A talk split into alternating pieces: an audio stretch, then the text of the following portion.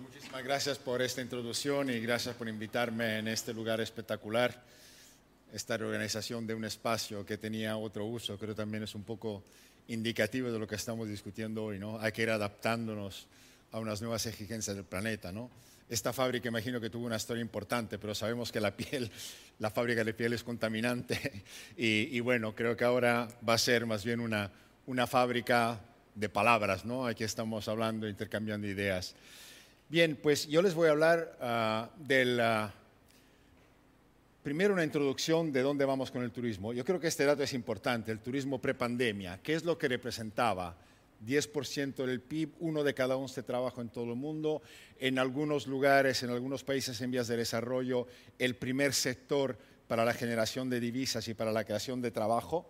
Uh, hemos pasado a través de dos años terribles, la la crisis más importante del turismo internacional eh, en nuesra época. Para, para que eh, os hagáis una idea, en las crisis anteriores el turismo había bajado máximo del 5 o 6% y en los años 20 y 21 el turismo ha bajado más del 75%, los flujos de turismo internacional.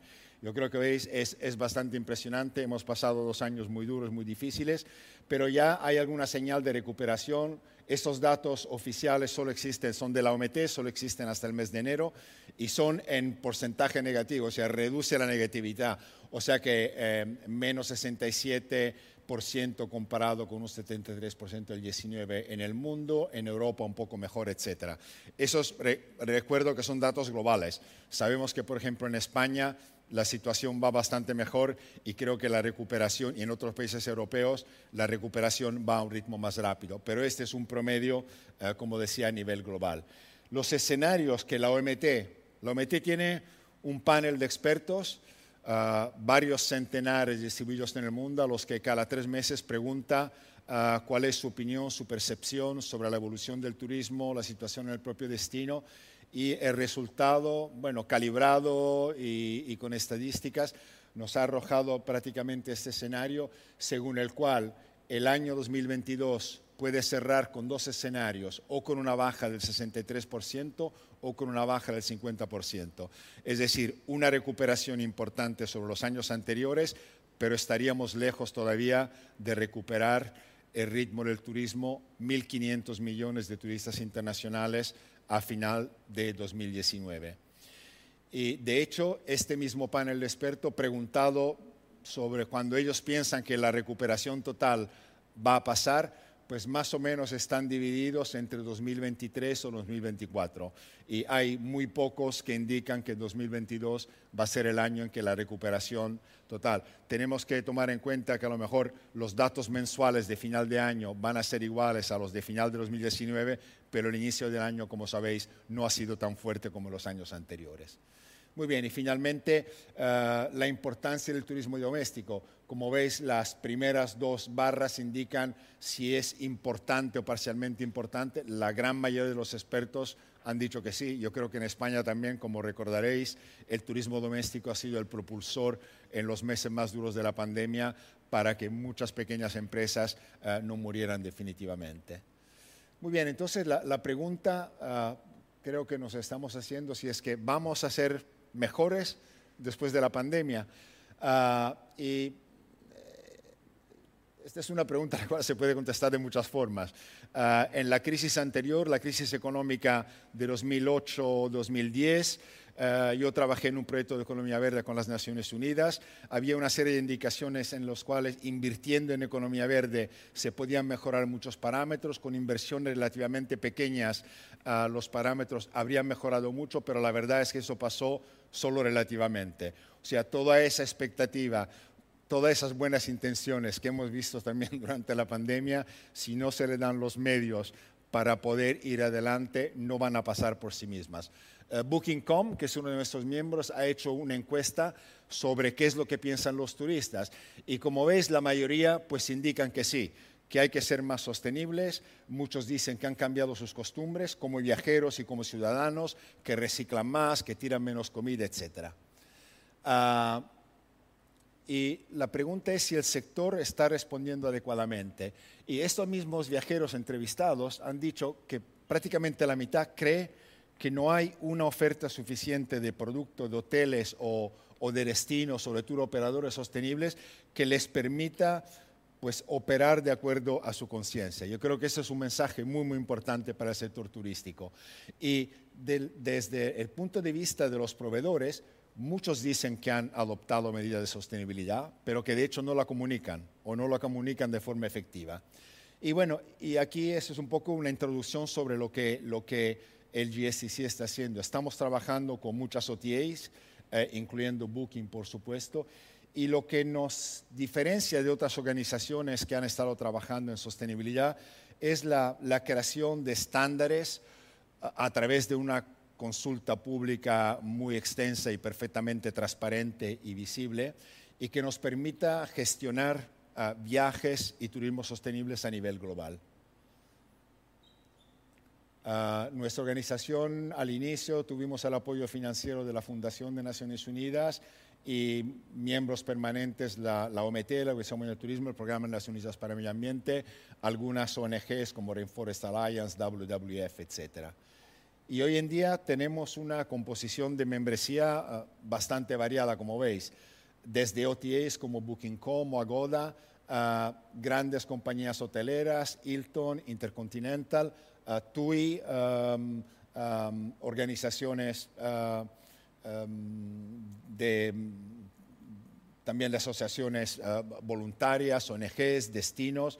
Uh, últimamente hemos visto durante la pandemia, quizás paradójicamente, pero el número de nuestros miembros ha aumentado a un ritmo mayor. hemos visto que muchos destinos, muchos gobiernos, a través de sus ministerios de turismo, hemos tenido aproximadamente 20 gobiernos que se han juntado al GSTC, lo que fue eh, bastante impresionante y sorprendente para nosotros. Creo han aprovechado esta pausa para poder invertir pues, recursos y tiempos y energías en tratar de mejorar la sostenibilidad de sus operaciones. Y bien, estos son los criterios organizados en los cuatro pilares tradicionales de la sostenibilidad. Hemos empezado con hoteles y turoperadores en 2008 destinos en 2013 y hace algunos años hemos creado eh, unos criterios estándares paraguas para toda la industria que se pueden ir, ir aplicando a los diferentes segmentos. Y bueno, un poco el, valor de estos criterios es que son, primero, un lenguaje simple, comprensible, ah, dirigidos a las grandes compañías, pero también al mismo viajero o al pequeño hotelero son de aplicabilidad mundial para países en desarrollo, y para países desarrollados, pequeñas y grandes empresas, etc. En fin, hemos tratado de hacer un trabajo de síntesis para que tengan esta aplicabilidad mundial. Y están traducidos en veintipico idiomas, todos accesibles y, de libre uso, a menos que no se haga un uso comercial, son de libre acceso en la página web del GSTC. Ah, estamos vinculados a los objetivos de, desarrollo sostenible. Como sabréis, hay tres objetivos que están directamente vinculados a turismo, pero dada la transversalidad del turismo, cada acción turística de hecho tiene impacto en alguno de los objetivos de desarrollo sostenible y es por eso que abriendo en la página cada uno de los criterios tiene una referencia específica a cada uno de los ODS a, lo cual este criterio, este estándar puede contribuir. Bien, una de nuestras tareas principales ha estado en el inicio de nuestra organización tratar de fortalecer las certificaciones en turismo. Este es solamente un muestrario de algunos de los, ah, de los labels de certificaciones. Hemos contado más de 180 certificaciones en turismo y sin embargo el porcentaje de producto certificado en turismo es mucho menor a la de otros sectores, como puede ser madera, como puede ser café, etc. Entonces, esto claramente crea un cierto nivel de confusión en el consumidor, el viajero, porque hasta el que quiera hacer las cosas bien dice, pero bueno, ¿qué es lo que me dice el sello A o el sello B? ¿Qué es lo que me garantiza? Ah, ¿Qué credibilidad tiene? Y entonces hemos... Creado un programa de acreditación que es básicamente evaluar eh, estos estándares que quieran evidentemente hacerlo de forma voluntaria y a través de dos fases. una que llamamos la fase de reconocimiento, es decir, vamos a evaluar el contenido de los ah, programas de certificación y vemos si los contenidos contienen todos los elementos esenciales que nuestros estándares globales han finalmente eh, considerado oportuno incluir. Y en este momento, de estos 180, hay aproximadamente 60 estándares reconocidos, que creo es un, es un buen logro, es un logro importante. Hemos empezado solo hace algunos años. Vamos a ver, creo que sea, ahí está. Este es un, un ejemplo de algunos de los que están reconocidos. Biosphere es una certificación basada, española basada en las Islas Canarias, pero bueno, hay otros, Ecoturismo Australia, en fin, eh, eh, japonés, etc. Ahora, la fase siguiente es ya la fase más complicada, es la acreditación. Y ahí tenemos un panel, un comité de expertos independiente de la Secretaría del GSTC, que es el que evalúa no únicamente el contenido de los estándares de programa, sino los procesos, cómo se aplican, eh, cómo se hacen las auditorías, ah, cómo es eh, la verificación anual o trienal eh, de esos programas de certificación. Y ese es un paso bastante más complejo y complicado, y ese lo hemos visto finalmente en, en, el resultado que tenemos hasta el día de hoy, en que tenemos únicamente cuatro acreditados para hoteles y tour operadores y tres acreditados ah, para destinos. ¿Por qué? La certificación turística es más joven que otras certificaciones. Segundo, eh, certificar turismo es más difícil que certificar madera o café. Es una cadena ah, ah, que contiene muchos elementos, muy compleja. Entonces hay unas dificultades objetivas, pero en fin, nosotros eh, esperamos que el número de eh, estos programas acreditados vayan aumentando. ¿Y por qué? ¿Cuál es el objetivo final? El objetivo final es ah, que cada programa pueda ser fortalecido por el logo del GSTC, que esperemos sea un logo universal que todos van a reconocer y que va a ir junto al logo del programa de certificación, afirmando que ese programa sí hace las cosas de acuerdo a los criterios internacionales, sí cumple con los criterios de auditoría, de transparencia, etcétera, etcétera. Y entonces a través de eso podemos, ah, ellos pueden pues aumentar su visibilidad, su acceso de mercado. Acabo de estar hace dos semanas en, en un pequeño destino en Portugal, Ballao se llama, que acaba de tener una acreditación de, una certificación DERCheck, que es un programa acreditado, entonces pueden utilizar el sello GSTC. Siempre en Portugal, hace dos años, el archipiélago de las Azores también logró esa certificación. Eh, y bueno, pues nos dicen las autoridades de turismo de Portugal que eso sí les ayuda, les ayuda mucho en sus campañas promocionales y les ayuda evidentemente también en mejorar eh, los parámetros de, cómo manejan el turismo en, lugares tan complicados, tan vulnerables como son las islas, por ejemplo. Bien, algunos ejemplos. TUI, bueno, Arancha va a hablar eh, en un ratito y va a daros muchos más detalles de los que yo os indicaré aquí, pero TUI ha sido uno de nuestros miembros desde el inicio, está en nuestra, en nuestra junta directiva desde mucho, desde casi el inicio también. Tenemos una colaboración muy estrecha y entonces es posible que el número de hoteles haya aumentado, pero de todos los hoteles ah, del grupo TUI directamente ah, de propiedad de TUI, el 80% poseen alguna certificación que ha sido por programas o reconocidos o acreditados por el GSTC. Y creo que TUI, el, creo el mayor tour operador en Europa, uno de los mayores en el mundo, creo que ha comprendido desde el inicio la importancia de la sostenibilidad. ¿Y eso por qué? Porque si una compañía de esta envergadura quiere querer ah, hacer viajar a la gente en 10, 20 o 30 años, no hay otra opción que hacer las cosas mejor, preservar los destinos, uh, crear también un ambiente socioeconómico. A veces nos olvidamos, pero el aspecto socioeconómico es importante. Sabéis mejor que yo que en Baleares, en algunos lugares, hay problemas, hay conflictos entre turistas y residentes, los precios de las casas aumentan, en fin todo eso es parte de, de, un análisis de sostenibilidad que no se limita únicamente a analizar los aspectos medioambientales y por eso yo creo la importancia, eh, diría, de la globalidad de nuestros criterios. Otro ejemplo, Esto es uh, Royal Caribbean. Como sabéis, los cruceros están muy bajo la lupa en ser los, los, los diablos del turismo porque llevan a, miles de pasajeros en pequeños destinos y los pasajeros desembarcan en tierra y ocupan los centros de las ciudades, en fin, y, no se sabe bien si los beneficios uh, compensan los impactos negativos. Bien, entonces ellos se han comprometido a que los operadores que llevan sus pasajeros en los destinos tienen que ser operadores certificados por un programa reconocido o acreditado por el GSTC. Y el objetivo que tenían de, alcanzar mil en 2019. De hecho, se ha más que doblado y hoy en día tienen más de 2.000 de estos tour operadores eh, certificados por, eh, por, un programa apoyado por el GSTC. Este eh, EasyJet Holidays, también ellos, por ejemplo, ya tienen, van a contratar hoteles que también es certificado. Se han puesto como política de dirigirse únicamente a ese tipo de hotel.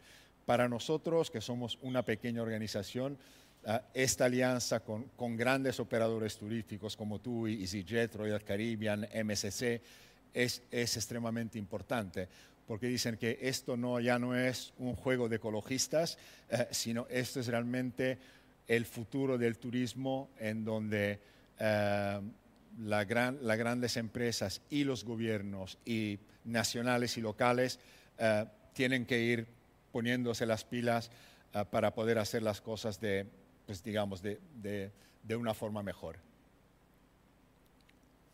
Bien, otro, otro digamos, producto de los estándares eh, los utilizamos para hacer diagnóstico de destinos. Es decir, ah, evaluamos ah, los parámetros de un destino contra cada uno de los criterios y podemos asignar un diagnóstico a la leadership de ese destino para poderles decir qué es lo que va bien, qué es lo que va mal. Ahora, marqué en azul las islas y aproximadamente la mitad de los destinos que nos han llamado a, apoyarlos son islas y creo que esa es una indicación muy clara también para vosotros aquí en Mallorca de la importancia de la vulnerabilidad que, que las islas tienen, evidentemente. Y, de hecho, ah, tengo aquí un ejemplo eh, de una isla. Esta es la, la, isla de Roatán, no sé si alguien de vosotros la conozca, es una isla que está eh, en la costa de Honduras. Yo tuve la suerte de conocerla en los años 80. Cuando yo fui ahí por primera vez no había hoteles, eh, nos tuvimos que alojar en una casa, en una habitación alquilada. Regresé ahí en 2007 y había, no sé, creo que 80 resorts. O sea, bueno, eh, el destino que han tenido mucho, el destino que han tenido muchos destinos, uh, perdón la repetición, en, en, estos últimos años, ¿no?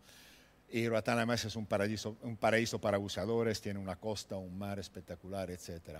Pero bueno, en fin, ellos se dieron cuenta de que realmente en 2013 las cosas iban bastante mal y bueno, nos han llamado para hacerle una, una, una asesoría de destino. Y en el lado izquierdo es un forma, la forma en que presentamos nuestros informes. Esos son los diferentes, los, los cuatro uh, pilares, uh, gestión, aspectos socioeconómicos, medioambientales, etcétera, y indicando en rojo lo que va mal, en amarillo lo que va más o menos y en verde lo que va bien. Y, la verdad que había muy pocas cosas que iban bien. Y después de aproximadamente seis años de asesoría y sobre todo de toma de conciencia de lo que podían mejorar, como ves la situación ha cambiado notablemente con mucho menos rojos y, bastantes más, más aprobados eh, verdes y amarillos. ¿no? Es una indicación, a veces ah, las cosas se pueden hacer, pero es importante conocerlas, es importante tener datos ah, para poder evaluar. Es importante, además, hemos visto en nuestra experiencia, involucrar mucho a todos los actores locales desde las máximas autoridades hasta eh, los taxistas, los guías, eh, los hoteleros, los tenderos. Eh, es fundamental este enfoque global y colectivo para darse cuenta de lo que se puede hacer mejor en cada destino y en particular, me repito, en una isla. Bien, entonces un poco para, para concluir, vamos a ir hacia un nuevo turismo, un turismo muy diferente? No lo sé, la verdad, los primeros meses de la recuperación nos indican que el cambio no va a ser radical, pero sí ah, yo creo que hay ah, una mayor conciencia, una mayor sensibilidad. Los problemas, de hecho, no, han cambiado, en mi opinión nos vamos a encontrar con los problemas de antes, que son el overtourism, el calentamiento global, el, desperdicio de recursos, uh, la contaminación de plástico. O sea, no es porque hemos tenido la pandemia que el mundo, el mundo es, es ahí. Lo que sí hemos, esperemos que hemos aumentado un poco nuestra sensibilidad hacia los problemas, hemos visto nuestra fragilidad. Yo creo que quizás podemos aprovechar de esa reflexión que hemos tenido para poder ir mejorando.